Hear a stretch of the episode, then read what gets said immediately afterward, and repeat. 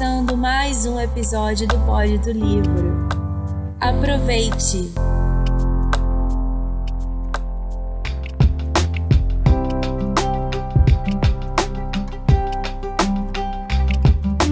Sejam todas muito bem-vindas. Está começando mais um episódio do Pod do Livro.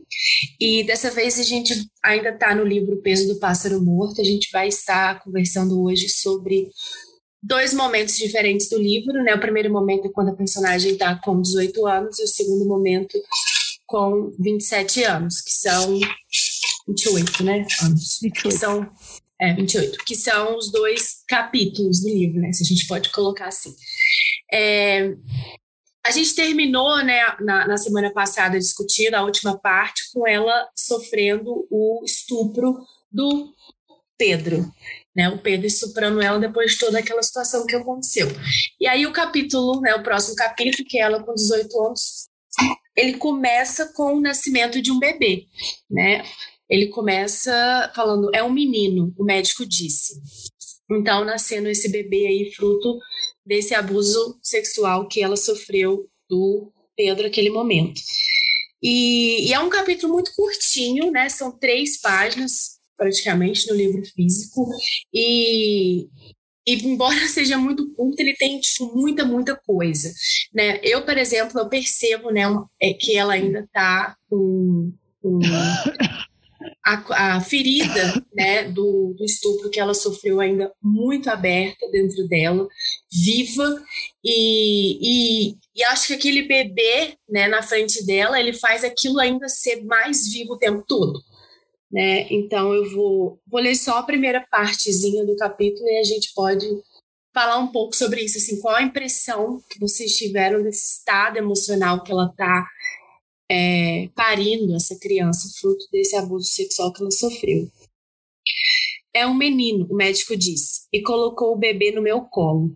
Eu estava chorando de cansaço. Olhei para aquela criança também chorosa. Ela que não fazia ideia do que é no mundo nascer um menino. Alguém precisa contar. Não, não da parte física, claro. Isso ele vai descobrir sozinho e muito rápido. Alguém precisa contar da outra parte, doutor.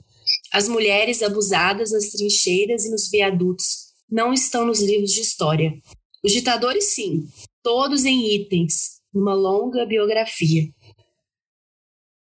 Assim, é, achei muito forte essa parte, assim, muito bonita e dolorida, né? Que ela coloca isso aqui, essa coisa né, dessa, é, do que é nascer um menino, né? Do que é ser um homem na sociedade, ter de certa forma esse poder já que nasce com você de fazer tanta coisa ruim uma outra pessoa, né? Ela dita só, ela, ela pelo menos relata só as coisas ruins, né? os ditadores, né? Os abusadores e, e depois ela vai trazendo uma lista de coisas que, que precisa, que, que alguém precisa contar para o menino. E quero ver vocês, assim, o que, qual a sua percepção dessa lista, o que, que vocês acharam?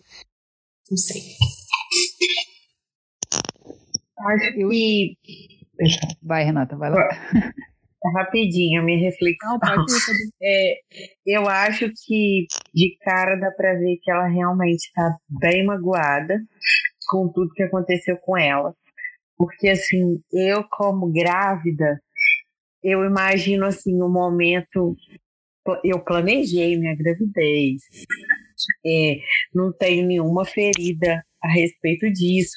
Então, assim, eu penso no nascimento da minha filha e eu logo imagino só coisa boa, sabe? Eu não consigo lembrar das coisas ruins nesse no momento do nascimento como aconteceu com ela. O menino, assim, acabou de nascer e, tipo, ela já estava lembrando de tudo de ruim que tinha acontecido. Então, acredito que ele fazia ela lembrar disso, né? Eu acho que ele era um gatilho para ela de tudo de ruim que ela passou. Desde o, das perdas, do, principalmente do abuso, né? Porque ela fala sobre abusos de outras mulheres e tal. Então, assim, de cara dá para ver que ela realmente não estava preparada para cuidar daquela criança, para ter aquela criança naquele momento, né? E ela estava exatamente, principalmente. Então ela estava ferida, né? A, a, realmente ela não tinha sido curada daquilo que ela passou. Então, dá para ver isso em tudo de ruim que ela pensa, né? Quando, quando ela olha para ele, meu Deus, eu tenho que falar disso, falar daquilo e tal. Não, tipo, ele acabou de nascer, né? Eu acho que a primeira conversa sobre machismo estrutural e tudo que eu vou ter com a minha filha vai ser quando ela estiver maior, né? Quando ela estiver entendendo mais as coisas e tal. Agora é um bebezinho, então acho que isso retratou muito a fase que ela estava, né, no momento. Tudo que ela estava pensando, né? Sim. É, é, bem claro isso. E, e é essa coisa, né? A, a, infância traz essa coisa da fantasia, né? De fantasiar um mundo melhor, um futuro melhor para aquela criança. E, e ela, no entanto, a única coisa que ela consegue realmente focar é no, no, nas, coisas, nas coisas ruins no mundo, né? Na verdade, ela foca em vários tipos de abuso, né? Abuso de poder, é, ela fala, né, do, do, abuso do ser humano com a natureza e as, todas essas coisas ruins, né? Do dinheiro, comprando as pessoas, vendendo ali os lotes para construir apartamentos. E então, ela, é, essa, essa fantasia né, que, que só a infância proporciona para gente, que a vida adulta tira da gente sem dó nem piedade, é, ela não viveu, talvez, né? Eu não sou mãe ainda, mas talvez o nascimento de um filho traga de novo um pouco essa, essa fantasia que você, criança, tinha, que você vai construir ali com ele, pelo menos nesse período de imaginação e tal. E, e ela não conseguia ter isso é, pelo fato de ser um, uma ferida aberta e aquela criança ser o fruto dessa, dessa grande ferida dela.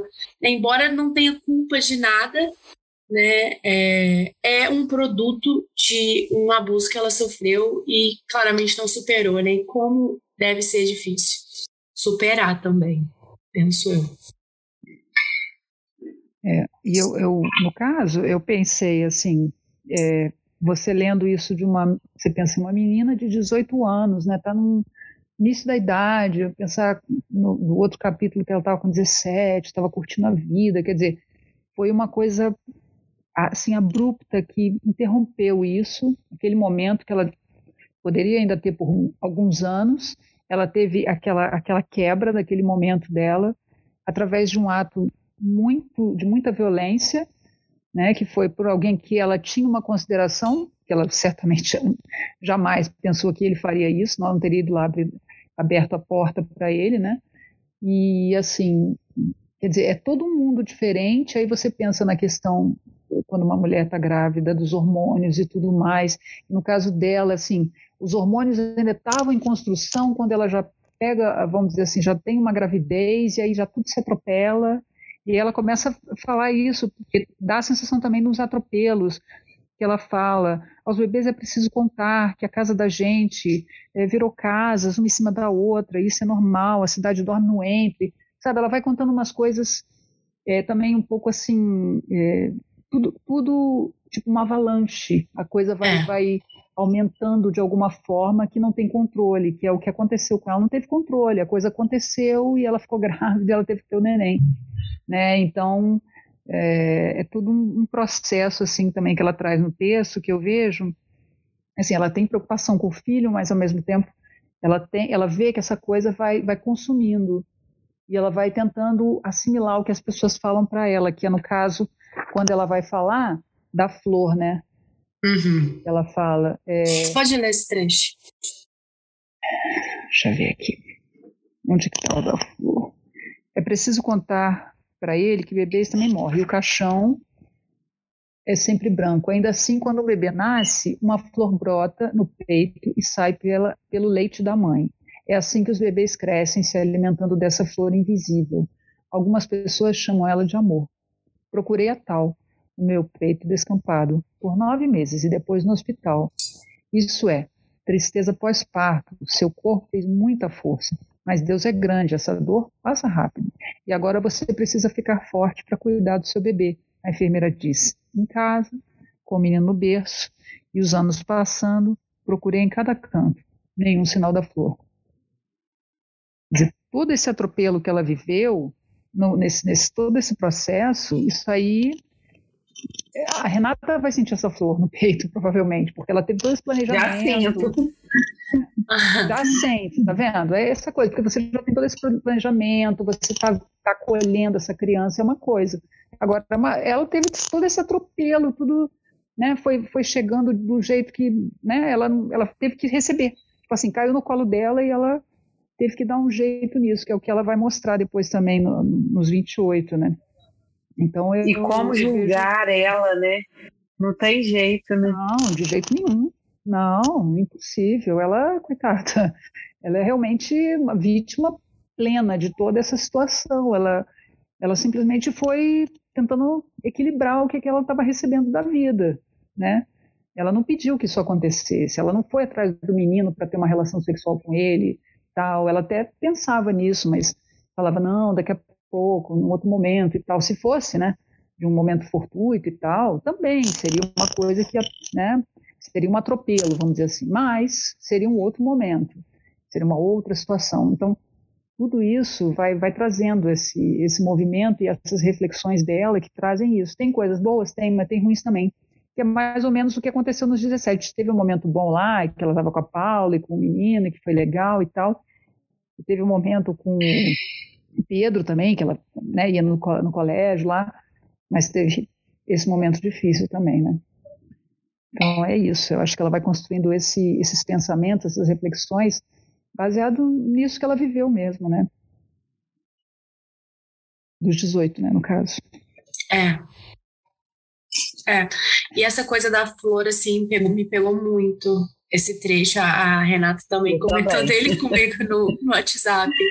Porque é uma coisa né, que, que todo mundo espera que aconteça, né? Se meter essa flor através da amamentação ou né, de outra de tipo de interação com a criança, esse amor entre mãe e filho, essa coisa natural de acontecer, né? Que não é tão natural assim quanto a gente acha que é. Não é. Quando a gente é. julga que era, como a enfermeira fala com ela, é assim mesmo, né? Pós-parto, seu corpo pós é normal. Mas se recupera uhum. aí rápido que você tem que cuidar de um bebê. É. Então era, era meio que assim, né? Caiu ali no colo dela uma coisa que ela não queria, não pediu, e, e agora ela se vê, né? Se vê tendo que, que, que renunciar a essa própria dor dela, né? Ela não pode nem sentir essa dor, porque ela agora tem uma criança para cuidar e, e, ela tem que ficar forte para essa criança. Então, eu acho que, e, e né, reforçando 18 anos, né, Maria Clara engravidou também bem nova, né? Talvez né, saiba um pouco falar de como que é louco isso, né? Você um dia adolescente e no outro você é mãe, porque adolescente agora é até 23, né? Vocês viram isso. Na minha época não era, uma pena. Mas hoje em dia é até 23. Então, uma adolescente ainda, né? 18 anos. E com uma criança. É. Maria Clara, quer dar seu parecer de especialista? meu depoimento. então, o meu foi. Não foi igual dele porque dela foi totalmente traumático. Não foi igual da Renata, porque foi nada planejado. Mas, assim, é, eu fiquei muito. Eu acho que foi uma, uma, um dos textos assim, mais chocantes, assim, sabe? Que eu já vi, que eu já li, né? Porque realmente a gente sente assim como se amor de mãe fosse muito natural, né? Nasceu ali, coisa linda e, e pronto caso acontecido, né, os, os, traumas todos, não foi desse jeito. O meu também foi bem complicado, porque eu engravidei com 15, eu não gosto de falar com 15, vou jogar para 16, porque nasceu com 16. Ganhar um ano a mais, né? então, eu fui com 16. E eu falo que é realmente você não tem nada, você não tem adolescência, né? Se for para comparar com o normal, né? Você não tem. Eu brinco às vezes com as pessoas, eu falo, gente, eu posso contar num, em uma palma da mão os carnavais que aproveitei. os shows que fui, as Alguns festas comigo. que aproveitei. é, eu acho que os únicos. Porque é muito complicado. Você, você tem, né? Você tem que cuidar. É seu, é seu, né? Eu, assim, graças a Deus, minha família me ajuda muito. É complicado também você ter pessoas te ajudando, mas assim, né? Graças a Deus me ajuda muito. Mas é seu, sabe? Tá doente, é seu. E a criança quer você, então você tem que ficar. É, com o Zé, o Zé Guilherme, quando eu maiorzinho, foi quando eu comecei a sair. A engravidei da Valentina. Então é, é um recomeço para mim. Minha vida como se fosse uma idosa voltando para a juventude. Uma idosa. Gente. E eu acho mágico. Sábado eu contei pra Bela, sair. Gente, eu acho maravilhoso quando eu saio assim, sabe? Uma coisa nova pra mim. Eu me sinto assim, como se fosse realmente na adolescência. Eu nunca tive isso, sabe? De sair assim e de, e de aproveitar, sabe? De ter, um, de ter um tempo. Não tem tempo nem de participar de um clube do livro. eu não tá nada, de nada. É, é muita renúncia e... e... e. é muita responsabilidade. É porque, assim, é, é muita responsabilidade, sabe? É você ter que trocar fraldas, cuidar. Eu amamentei no peito Valentina até hoje. Valentina tem quatro anos. E ainda pra dormir, ainda fica naquela de, ai, eu um leitinho, mãe. Ela ainda mama com quatro anos. E é muita coisa. E é você tem que pensar é, o que, que criança vai comer, o que, que vai vestir, né? Então é muito, muito pesado. E é muito pesado você tendo muito amor. Agora imagina o como que deve ser pesado vindo de um trauma tão forte, né? Assim, o meu, né, não teve traumas, mas assim, foi muito nova, né? Uma coisa muito nova, que uma cidade muito pequena, as pessoas olham, as pessoas Teve falam, outros traumas, né? É, não foi necessariamente esse, mas, uhum. né? É, sendo pai de um trauma. Então é muito pesado. Eu, às vezes eu falo, ai, deve ser igual a Renata tá grávida, eu acho assim, ai, deve ser lindo, né? O pai acompanhar na. na ai, como chama? Esqueci, gente, muito tempo não falo. No pré-natal, né? Deve ser maravilhoso. Você tá ali com o pai do lado, descobrindo sexo, deve ser maravilhoso no parto, né? O pai tá ali, dando a mão, não sei como que é, mas deve ser maravilhoso. Eu tive duas gravidez, então não sei. Mas deve ser. Então é muito pesado tudo. É igual a parte que ela falou, questão de estar muito cansada. É muito cansativo. Eu tive dois partos normal. É muito cansativo. É, é, às vezes as pessoas falam, ai, como que é? Não sei explicar, sabe? Mas é muito cansativo. O Zé Guilherme, eu lembro que assim que ele nasceu, eu assim, dormi por hora, sabe? Eu falei, ai, que alguém cuide dele, porque, tipo assim, eu não tava me aguentando. Eu queria dormir, dormir, dormir. Da Valentina também. Da Valentina eu a Valentina muito rápido. Zé Guilherme eu ganhei ele uma hora. A Valentina foi em 15 minutos. Então foi assim, vamos.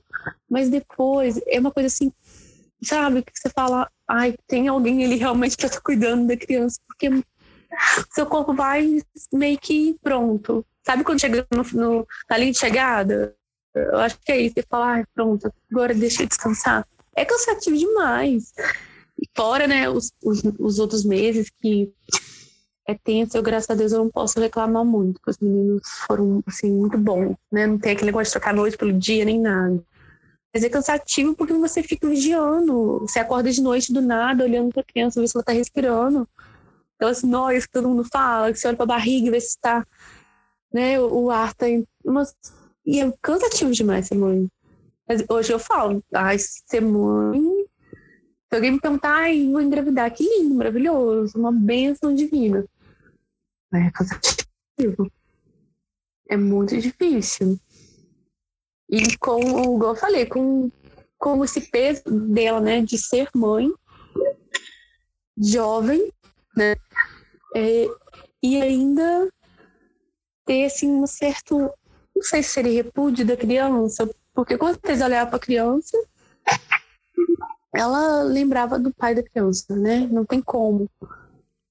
As pessoas deviam perguntar também, eu penso muito que as pessoas deviam perguntar, né? Cadê o pai da criança? Quem é o pai da criança? É, foi eu marcante para ela. É. E ela traz, é, né, já no, nos 28 anos, essa coisa da.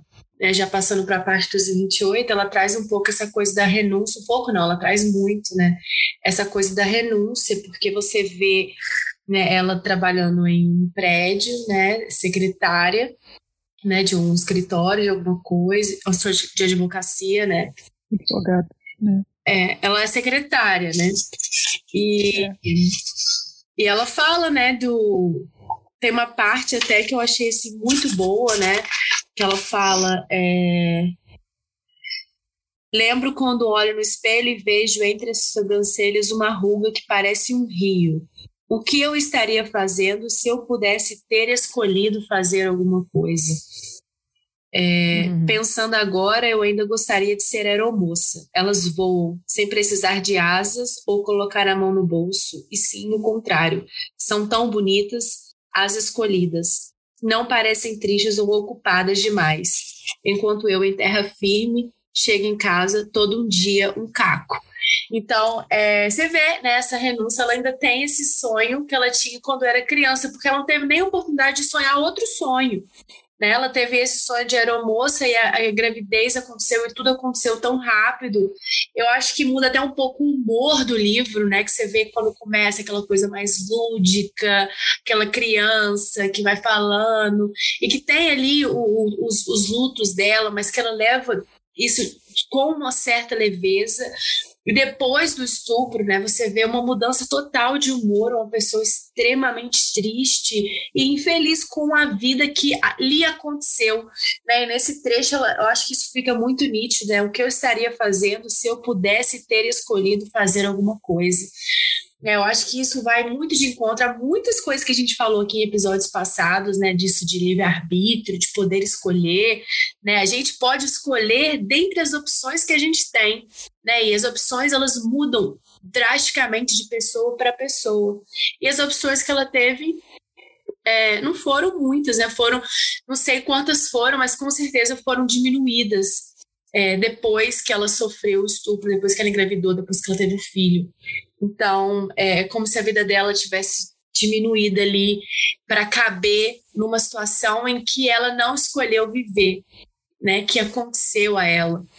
E, e ela também fala nessa parte do, de não ter contado disso, não ter falado disso para ninguém, né? Para absolutamente ninguém. E, e, a Renata trouxe isso no episódio passado, né? O quanto é importante a gente falar. Então, acho que ela não ter falado, né? Eu fiquei, eu fiquei tipo, imaginando assim, o que será que ela falou para os pais, né, dessa gravidez, né? O que será eu que ela falava para as pessoas, né? Porque ela não contou para ninguém que foi que ela, que ela foi abusada. Né? Talvez se ela tivesse contado, né, ela teria é, podido recorrer a um aborto, né? Já que ela não queria ser criança, que nitidamente ela não queria, porque ela era nova demais e era fruto de uma coisa que ela nunca sonhou. Mas ela não contou, ela guardou, do tipo, vou enfrentar isso sozinha. E, e não conseguiu, mas também não contou porque talvez vergonha, né? Vergonha de expor a situação, vergonha de falar sobre aquilo. Ela tinha vergonha de falar do beijo triplo da escola, do escárnio com a mãe, então, né? Não sei, assim, essa parte também é, do, dos 28 tem, tem muita coisa é, acontecendo e mostra também o desenvolvimento da criança, já está com 10 anos, mostra também essa relação dos dois, essa relação distante que ela tem com ele e, e não sei, o que, que vocês anotaram dessa parte aí?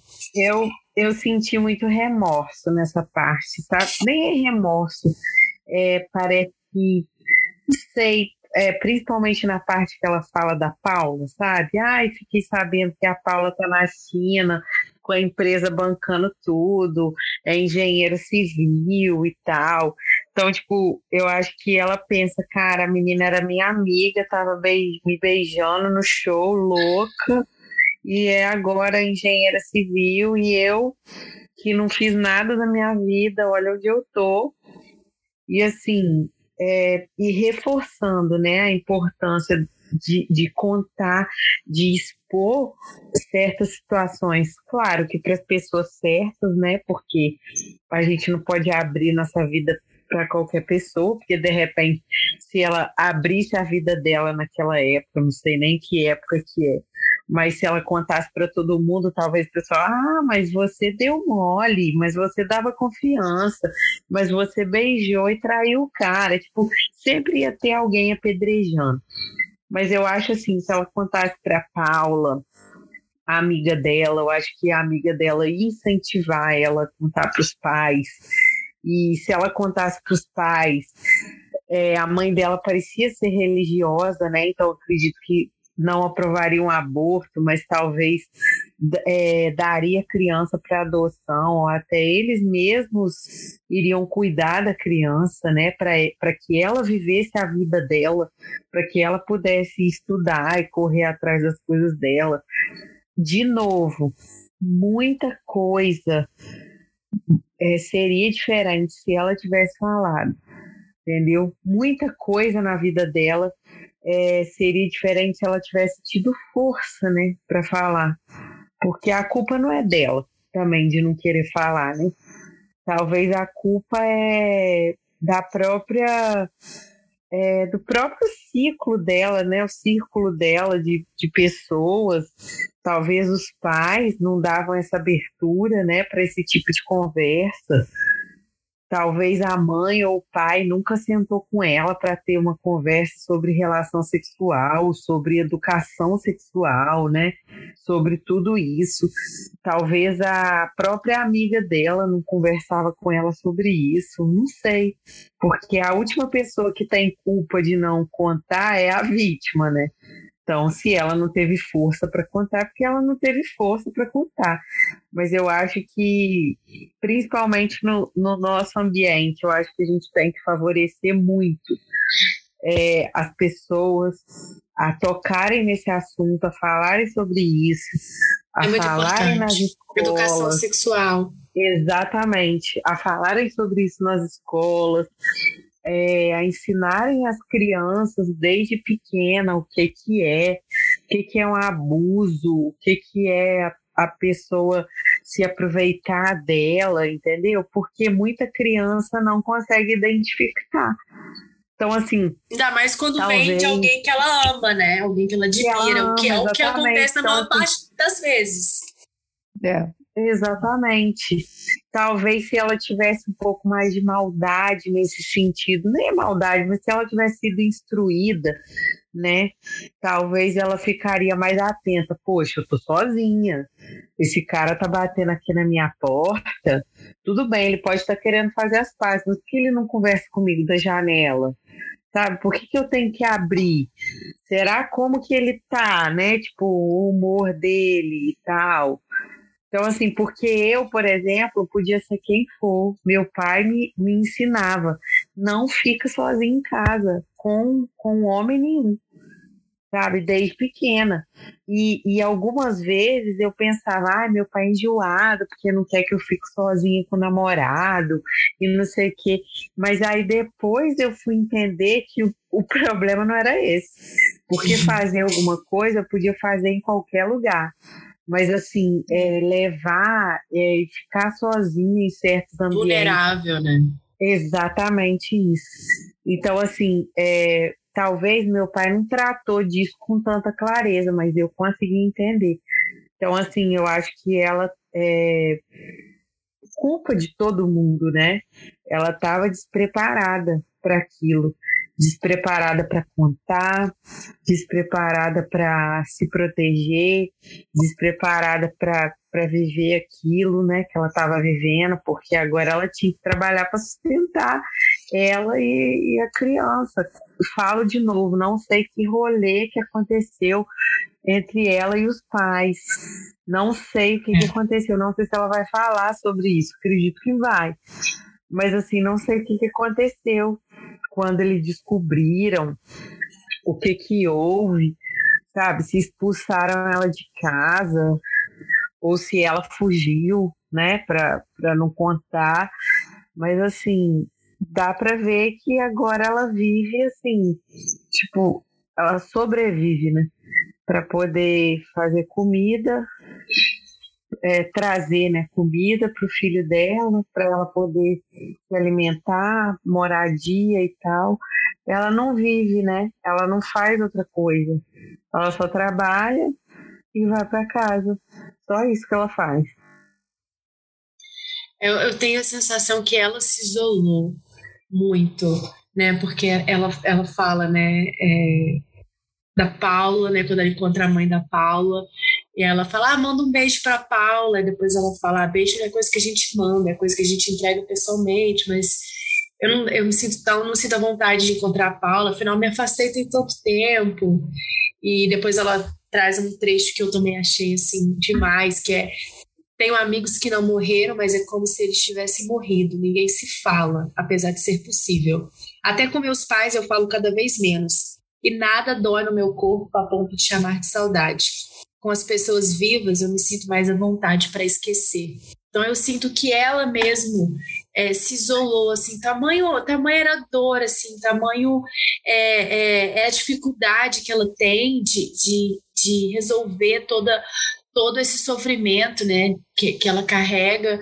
Então ela meio que se isolou das pessoas, né, é, é muito compreensível, é comum, e, e eu acho que isso meio que perpetuou todo todo esse sofrimento dela, porque ela não teve ajuda de ninguém e ela sozinha não conseguiu se ajudar, né? E a única ajuda que ela estava tendo, né, era da Beth, né? Acho que é Beth que chama, que era a vizinha que estava olhando o filho para ela. E ela também teve dificuldade de aceitar essa ajuda da Beth de início, né? Mas depois ela ela procurou a Beth e, e aceitou a ajuda mas ela eu tenho essa sensação que ela se isolou de todo mundo, que ela mesma, né, a mãe até liga para ela, pergunta se está tudo bem, fala que está com saudade, mas ela meio que não quer é, manter essa relação, construir essa relação com as pessoas. E por motivos dela, né, que não estão muito claros, mas que a gente pode inferir, né, que seja por conta dessa dor, desse sofrimento, ela não se acha uma boa companhia para ninguém ou ela realmente não tem a vontade de viver a vida. Porque talvez né, a vida já. Né, ela até tem pensamentos suicidas também nesse capítulo, no 28, né? Que ela, que ela pensa: a vida é tão cheia, tão agitada, o cemitério é uma paz, tanta paz no cemitério. Então, é, você vê um, um esvaziamento de, de prazer de viver nela, e esse esvaziamento trouxe esse afastamento dela das pessoas, das relações, né, que são uma, uma parte tão, tão importante da vida.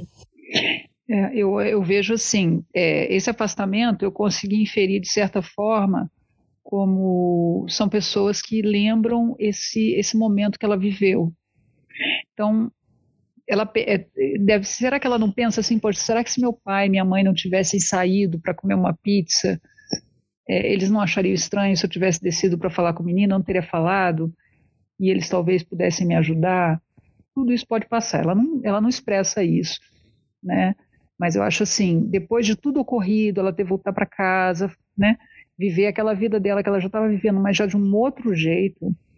Eu acho que ela se afasta também nesse sentido, se afasta da Paula, né? Dessas, dessa convivência dela de rotina, porque de certa forma são pessoas que lembram esse momento que foi tão doloroso para ela. Pode ser isso, pode ser outras coisas pode. também, pode ser só tristeza, enfim, né? Porque ela tem uma tristeza, tem uma super tristeza dentro dela, né? Que ela fala aqui, uma parte que eu, eu coloquei, né? É, Chorei assistindo um programa de TV. Nascida há anos, ainda passo por esses vexames. Aproveito e tiro uma foto de dentro da minha cabeça. Daqui a um tempo olharei para ela e ficarei triste por eu ser eu mesma e não haver outra saída possível para deixar de ser eu e ainda assim seguir vivendo. Uhum. É, eu achei muito interessante essa parte, depois ela fala reencarnar numa mosca, ela vai falando, ela vai ver, né, tendo uma verborragia de, de coisas que ela vai pensando, né, é, que eu achei, assim, interessante, porque ela tem essa tristeza, ela fala que, ela, ela até fala aqui na da televisão, que ela botou, né? Ressuscitei agora, em 15 minutos, lendo o manual, apertei o ON pelo controle remoto. É, a TV, né? A minha, a minha televisão, por exemplo, está morta desde domingo, aí ressuscitou em 15 minutos. Ela fala. É, funcionou e quanta gente triste dentro da TV. Se for assim, então, eu bem que podia ser atriz de novela numa boa. É ela fala que ela, ela é triste, então ela está toda hora confessando que ela é triste, que ela queria reencarnar numa mosca que ela fala. Então são coisas que são muito assim que, que definem muito essa, essa tristeza que ela tem, que assim como é que ela vai trabalhar isso? Ela é difícil, né? Porque são coisas que são muito profundas que ela viveu, né? E depois eu marquei uma parte. É, são muitas as horas na mesa de trabalho e o mundo lá fora esperando.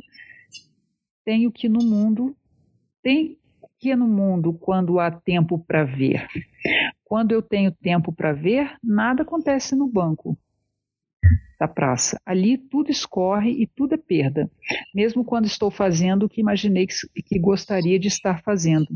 Mas ao fazer, bate aquela sensação esquisita de ainda estar viva justamente nesse ano, exatamente nesse corpo que sou eu.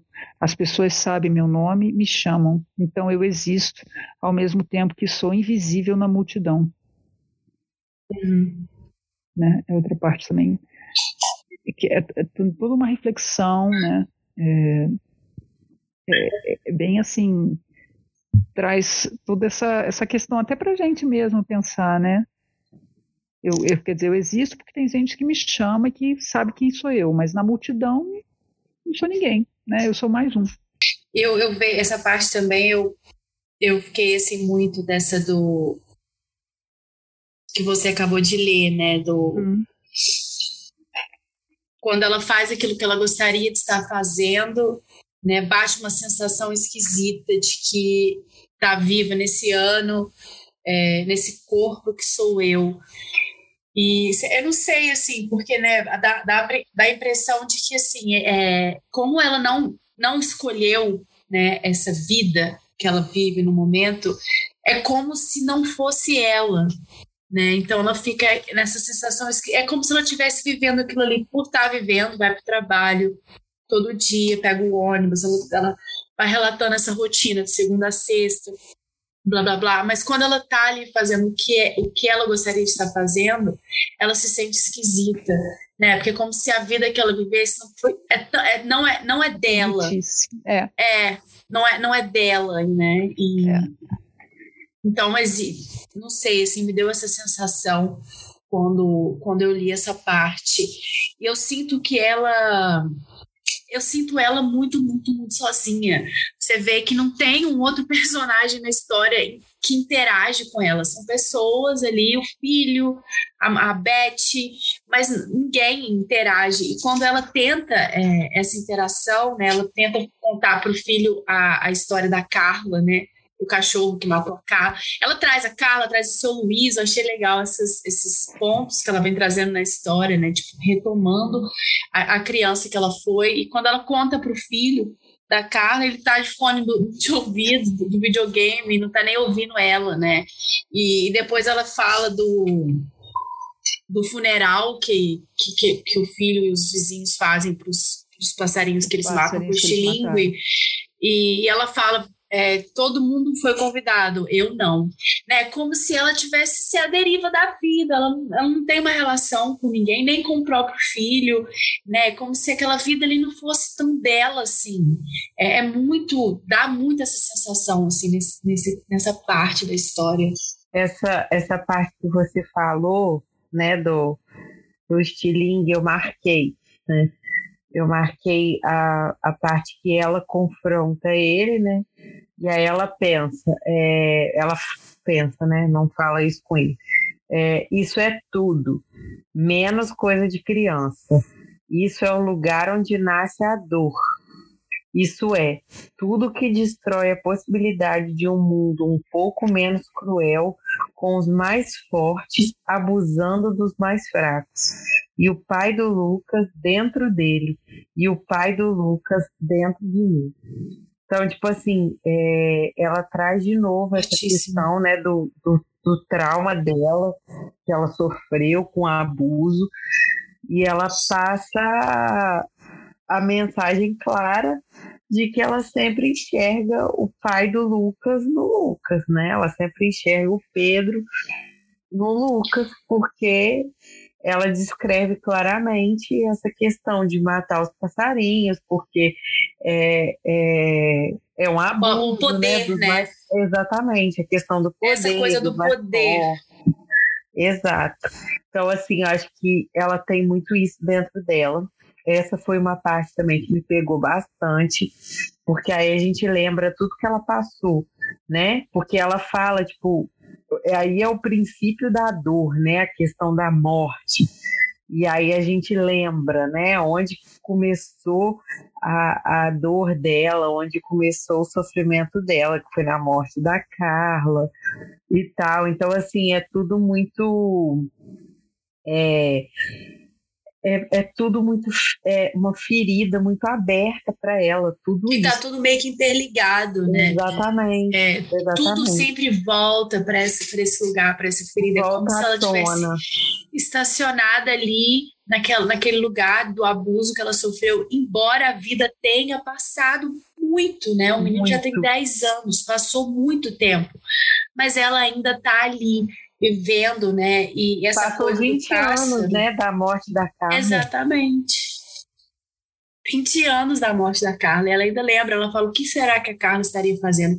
Então hum. é como se ela, igual é o que eu tava né, a minha, uma das minhas imaginações, né, do, do, dela tá vivendo essa vida que não é dela, então ela tá se agarrando nessa outra vida que ela sonhava lá atrás, que ela tinha, que era dela, né, e, e essa coisa do, do pássaro, né, do, deles matando um pássaro, porque eles são mais fortes que um pássaro, então eles estão abusando do, da força maior hum. que eles têm, matando um pássaro, da mesma forma que né, o Pedro abusou da força maior que ele tinha, é, estuprando ela, né, é, traz toda essa ideia do título do livro também, né, do peso do pássaro morto. Esse peso seria esse abuso de poder, né, que mata pássaros e que matou pássaros nela, né, sonhos, matou muita coisa nela, na verdade, não só sonhos, porque igual a gente já estava falando, muda total a história de humor, de, de perspectiva, né? Eu quero uma criança ali cheia de sonhos, cheia de perguntas, cheia de imaginação, que trazia um monte de coisa que você falava, gente, uma criança de oito anos se transforma numa coisa assim tão fúnebre, tão triste, o tempo todo tão pesada. É, é, é muito, muito sinistro. É, essa parte doeu muito, porque aí parece que a gente faz a retrospectiva de todas as coisas ruins que ela já passou. Não, eu acho assim que nesse momento também ela está ela tá vendo, visualizando, porque ela fala que ela não tem tempo, que ela está no trabalho, que ela está né, o tempo todo é, fazendo o que ela pode para pagar as contas. Então, quem cuida, ela até fala né, no momento né, que quem cuida do menino é a Beth, que ela não tem como, porque ela chega tarde em casa, sai cedo, aquela história toda de mães, não, né? comumente é assim.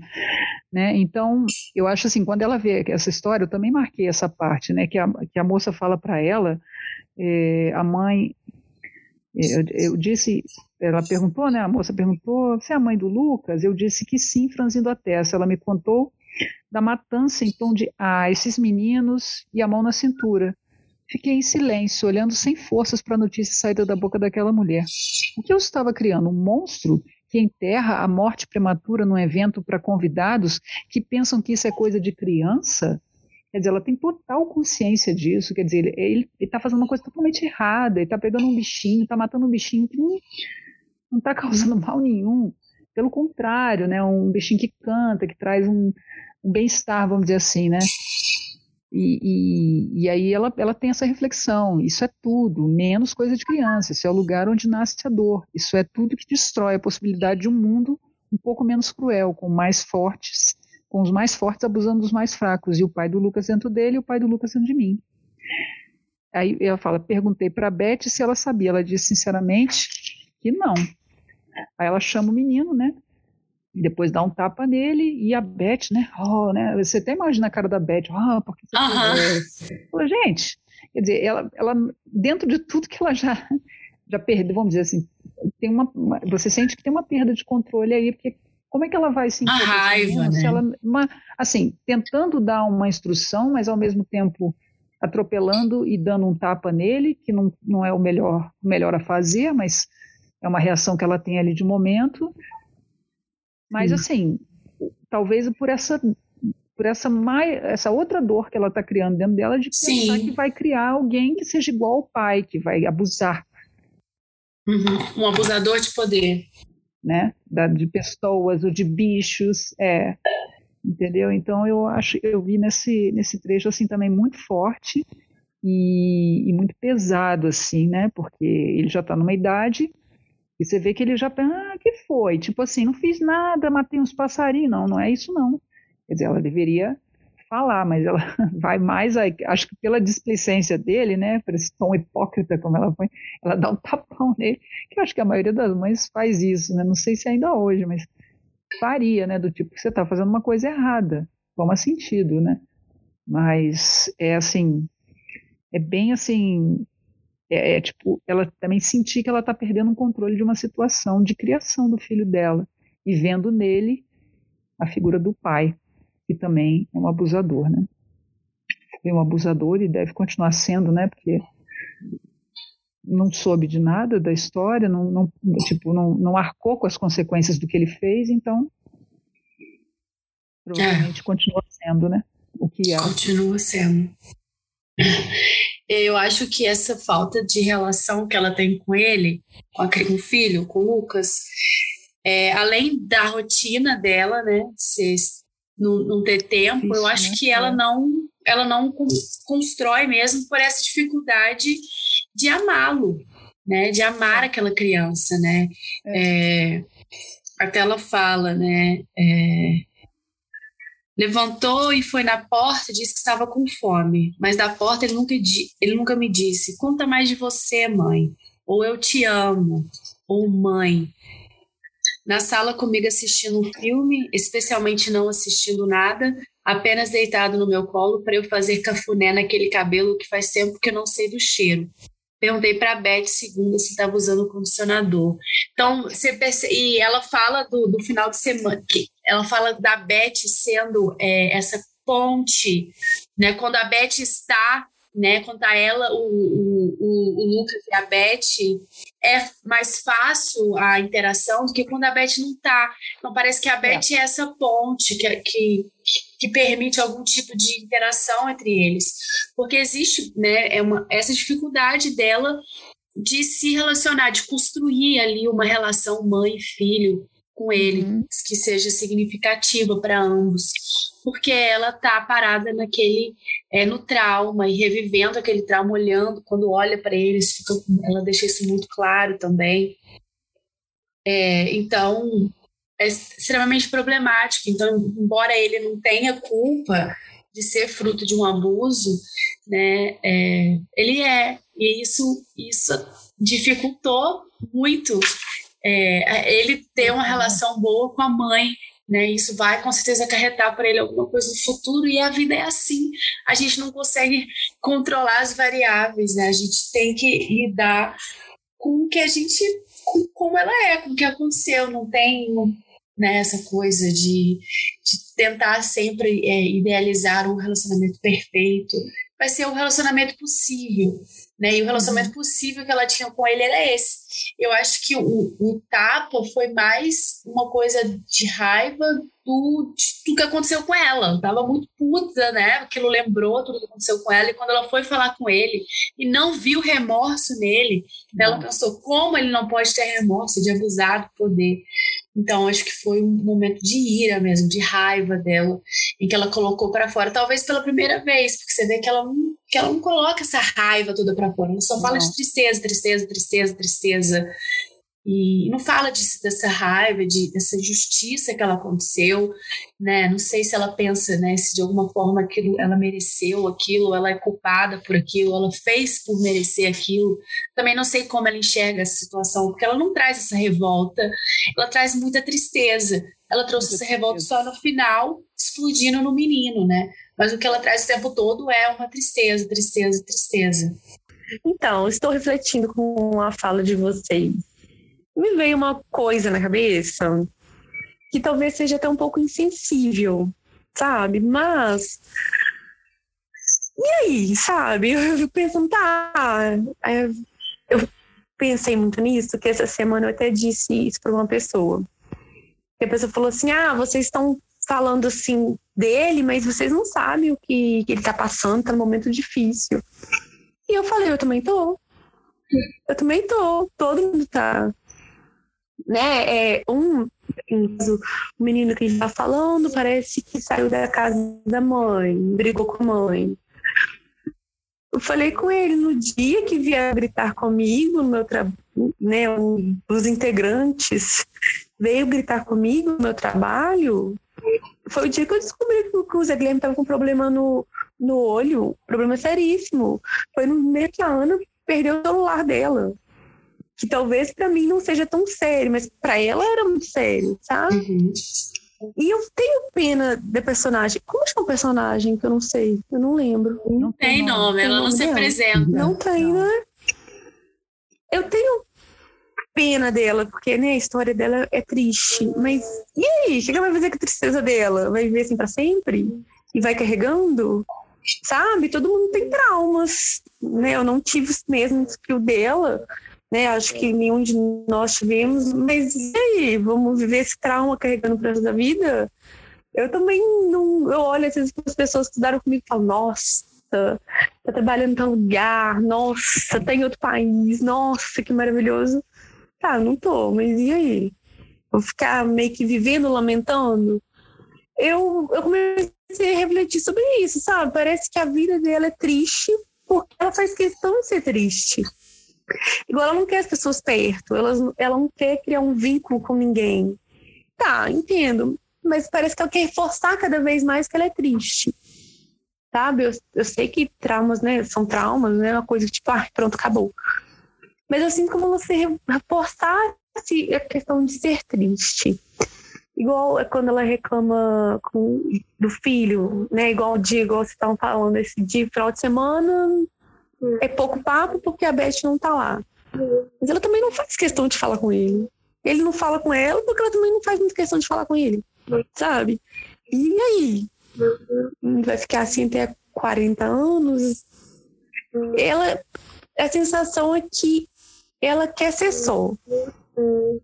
Ela quer ser só, mas não querendo. Porque ela queria ter uma outra vida. Eu também queria ter outra vida. Eu queria estar viajando, queria estar lá sendo administradora da Petrobras, mas não sou, e aí? Sabe, é como se eu ficasse lamentando todo dia que, ai, deu isso errado na minha vida. Ah, eu fiz do jeito errado. A gente, eu acho que a gente erra, eu fiz várias merda aí que é uma consequência minha. E pronto. No caso dela, não foi uma coisa que ela procurou, né? Foi uma coisa que infelizmente aconteceu. Mas acho que todo mundo acontece. Quem não teve uma perda grande de alguma coisa, né? Um momento triste. Eu acho que talvez é uma decisão também interna de vou viver com isso ou vou tentar superar isso. Porque ela quer ser muito triste. E é triste a, a, vida dela, a história dela é muito triste. Mas eu não sei se querer é o verbo certo, sabe? Eu não sei se ela quer ser triste. Eu tenho a impressão que ela não consegue ser outra coisa. Eu tenho a impressão que ela lamenta, o, o, o maior lamento dela é o fato de não conseguir virar essa página, sair desse lugar, sabe? Viver a vida apesar disso. Eu acho que ela está estacionada ali não por, por um querer, né? É um querer, porque a gente tudo é um querer, mas eu acho que é muito mais um não conseguir sair, não ter achado ainda as ferramentas de sair. E, e, não conseguir então se relacionar com as pessoas por ser essa pessoa que carrega esse trauma que não fala para ninguém né, ela mantém se escondido então eu acho que é muito muito mais uma coisa de não ter manejo não estar tá conseguindo lidar com a situação situação é muito maior do que ela conseguiu lidar e, e ela não consegue sair dali. Ela só ela, ela é um resultado do que foi do que foi acontecendo com ela. Ela não conseguiu mais pegar a rédea da vida e, e, e guiar. Eu tenho essa impressão mais do que ela escolhe estar ali remoendo essa tristeza. Eu entendo o que você fala, todo mundo tem muitas tristezas. Tanto é que a gente se identifica muito com esse livro por isso, porque ele desperta um monte de gatilho, um monte de trauma que a gente já viveu e que de um jeito ou de outro a gente superou ali do nosso, na nossa forma, cada uma de um jeito. Mas o que eu vejo com ela é que ela não não consegue, ela não consegue sair dali. E a gente vê muita gente que não consegue sair de um luto, que perde alguém muito especial e que não, não sai daquele lugar, daquele luto, né? Ou uma doença, ou perder um emprego. Tem gente que fica ali, que vive aquilo ali, que vai. É, é, é muito resiliente da sua parte. E trazer isso do tipo de, de escolher, de, de guiar a vida mas tem gente que as pessoas são diferentes, tem pessoas que demoram muito mais a conseguir, tem pessoas que nunca saem, que vivem para sempre ali naquele lugar, o que é muito triste, né? Por isso que todos devem fazer terapia, porque a terapia te ajuda a sair, ela te, ela te faz achar né, as ferramentas para sair dali, mas é, tem gente que não que sozinha não consegue e ela tá sozinha e ela não consegue. Então eu espero que ela faça laços, que ela converse para que ela consiga sair. Não sei. Eu, eu, eu entendo o que você está falando. Acredito também que seja. Mas sabe aquela sensação que você não vê, assim, é como se ela não. Eu, eu, eu, engraçado que eu sinto como o querer dela, sabe? Por exemplo, é, é a questão da depressão mesmo. Eu tive próximo de pessoas com depressão que às vezes, sabe quando você esforça assim para levantar o pé, mesmo que você não levante? Sabe? Quando você vira assim e fala, talvez, será? Eu, eu sinto muito. E é engraçado que eu não sinto muito na conversa aqui. Porque lendo o, o texto, eu fiquei muito né, nessa de, de realmente entender e tal. Mas eu não sei, na conversa aqui, né, na discussão aqui, me veio isso, sabe? De, poxa, tá, mas ela nem, nem vira assim, sabe? Quando a pessoa às vezes está num, num estágio de saúde triste, assim, no fim mesmo, que a pessoa pelo menos vira assim a cabeça, pelo menos pra olhar para o outro lado, para não morrer olhando para esse lado daqui. Eu, eu não consigo, assim, parte de, desse momento que a gente começou a discutir história, eu senti isso, de começar a não, assim, não sentisse o, o arzinho dela virando para outro lado. Eu acho que, de fato, ela não tinha força para fazer nada. Tipo, por exemplo, quando ela foi feliz, né, na, na, primeira vez na vida dela, que ela conta os momentos felizes com oito anos, acontece é, o primeiro trauma, que é a morte da Carla, né? E aí depois os pais resolvem mudá-la de escola e são outros e outros traumas seríssimos também. Seu, né? o, o seu Luiz morre também. É, seu Luiz, que era um conselheiro dela. E aí, depois desses traumas, bullying, xixi na calça na escola, todo mundo não, não tinha amigos e tal.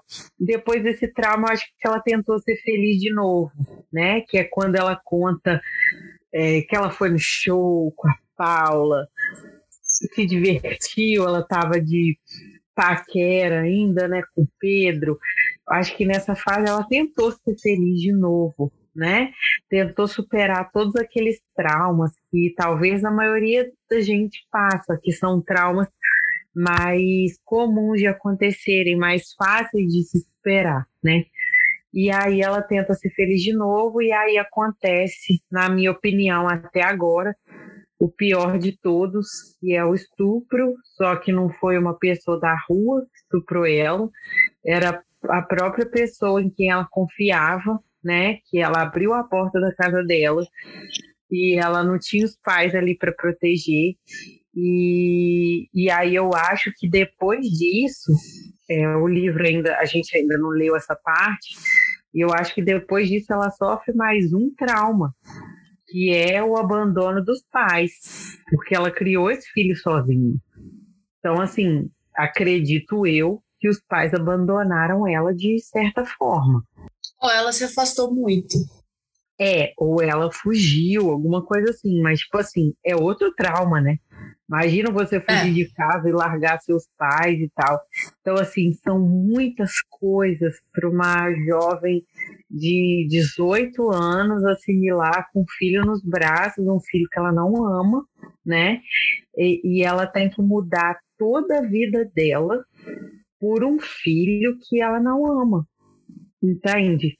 Então, assim, eu acho que é muito difícil se recuperar dessa situação, ainda mais estando sozinha, como ela tá.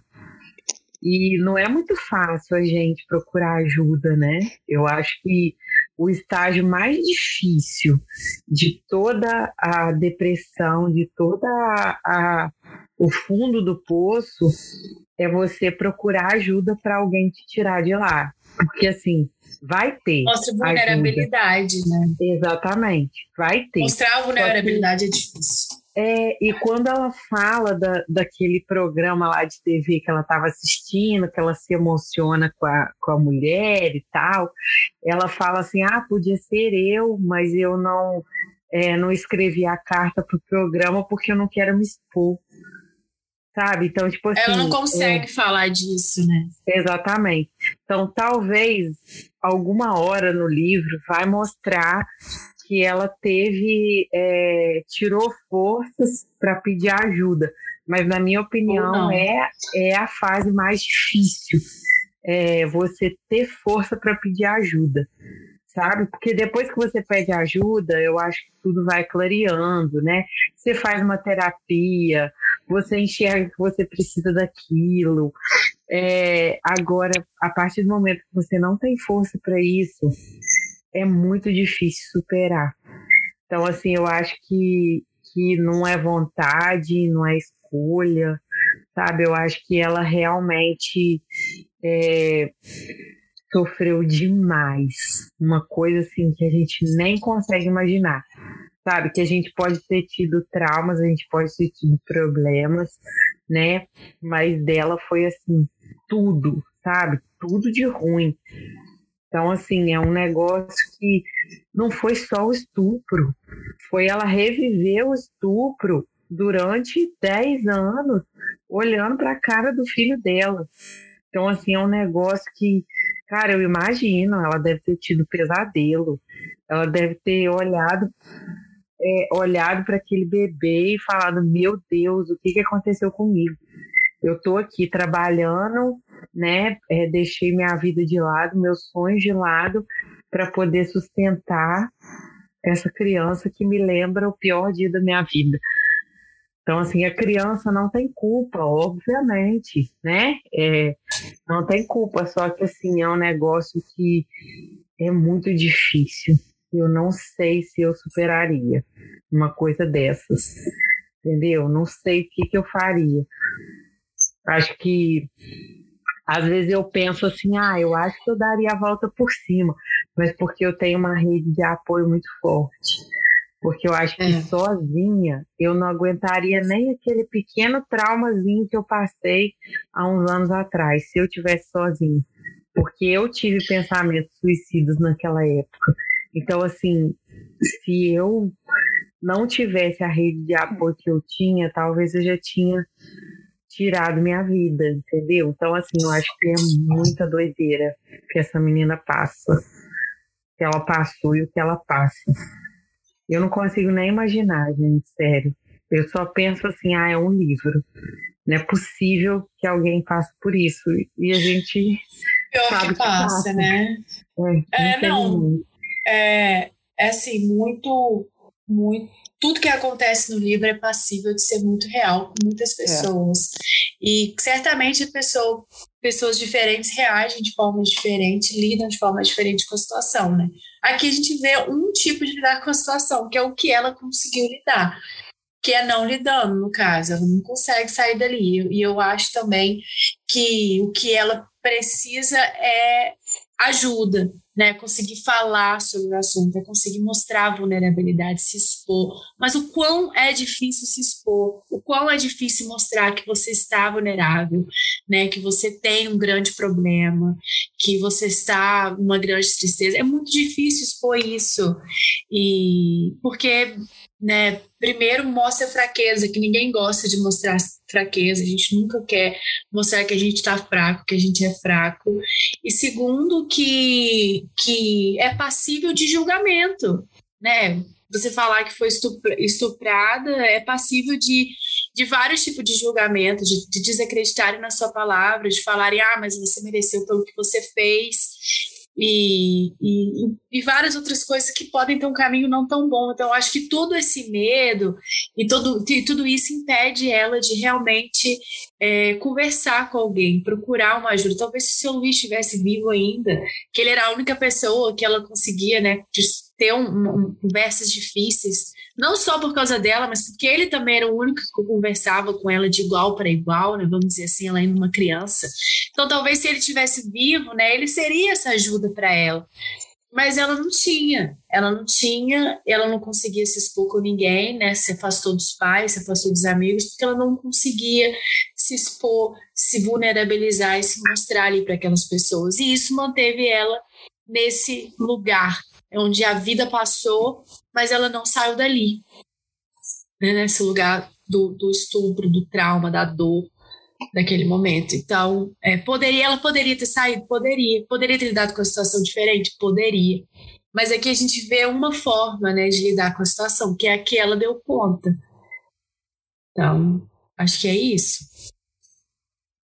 E eu acho que esse anonimato, né, a gente estava até conversando disso no início, né, antes de, de começar. O, o anonimato da personagem, nessa não identificação, é, eu, eu acho, né, minha opinião pessoal, é muito devido a, a ser uma história onde todo mundo pode se refletir nela, se enxergar nela, se ver nela. Pode ser de qualquer pessoa, né? já que não é de ninguém, vamos dizer assim, né? não é de ninguém. De quem que é a história? Não de uma menina. Pode ser qualquer menina.